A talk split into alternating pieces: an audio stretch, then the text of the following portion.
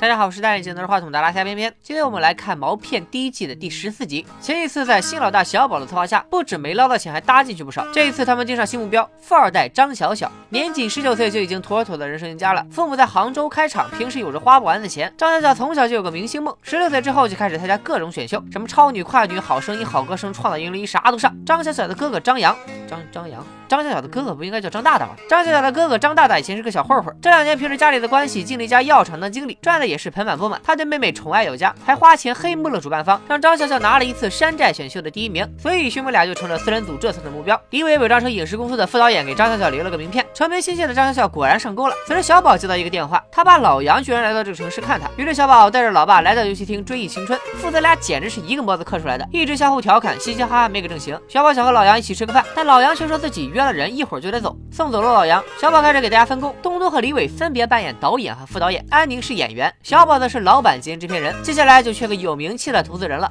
小宝突然想起第十集时安宁白捡的那个便宜老爹何兆一，他到现在还误以为安宁是自己失散多年的亲闺女，人家可是市委秘书，找他来做投资人最好不过。小宝联系了一家叫大风传媒的影视公司，让安宁伪装成电视台栏目组，想邀请老板齐大风录一期节目。大风前脚刚离开自己的公司，小宝和李伟后脚就上门了，谎称是电视台的工作人员，说大风和安宁在饭桌上聊得正欢呢，他们先来公司的会议室等着。不一会儿，李伟又以接同事为由，把张小小兄妹也带了进去，还很自然的安排前台美女倒茶，看起来就跟同一个公司的同事似的。其实前台美女姓啥还是李伟出门前才问到的。小宝假扮成了这个公司的老板秦大风，简单的和张小小兄妹介绍了一下他们要拍的电影。张大大估计被骗过一回，长了心眼，警惕的问这部电影是否需要自己投资。小宝却说他们根本不缺投资人，然后带俩人来到了一个高端娱乐会所的游泳池。小宝向他们介绍了导演东东和电影的另一位女主角安宁，并透露安宁是个官二代，因为他爸是这部电影的投资人，才让他当了女主角。同时还对新锐导演东东吹了一堆彩虹屁。接着三人来到了李伟安排的酒店用餐，刚好看到安宁约出了何兆一坐在不远处聊天。当地的市委秘书张大大还是知道的，心想这部片子果然很有门路。有了这颗定心丸，张大大终于相信了小宝。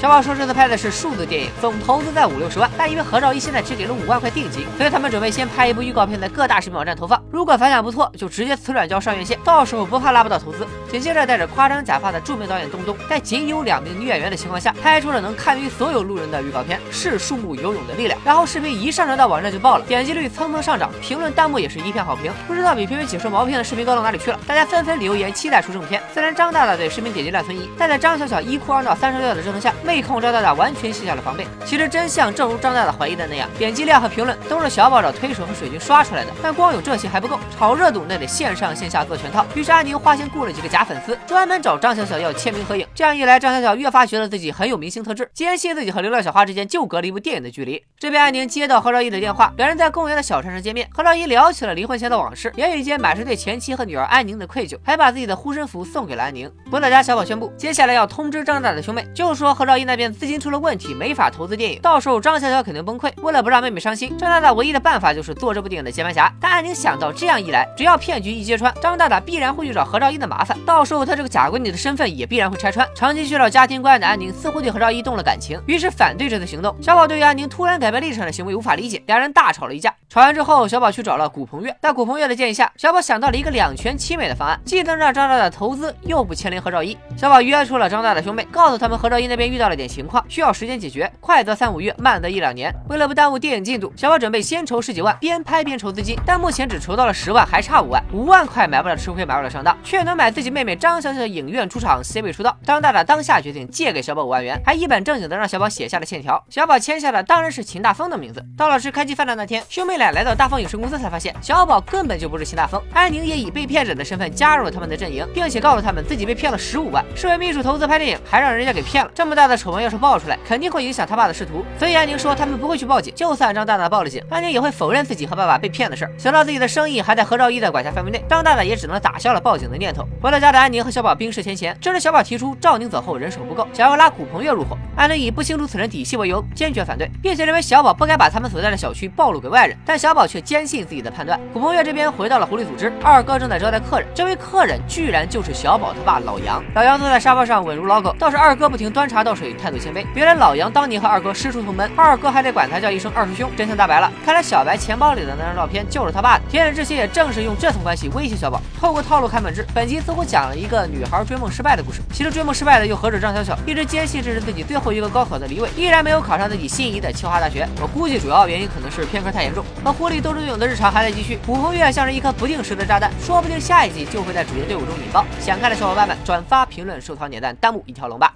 拜了个拜。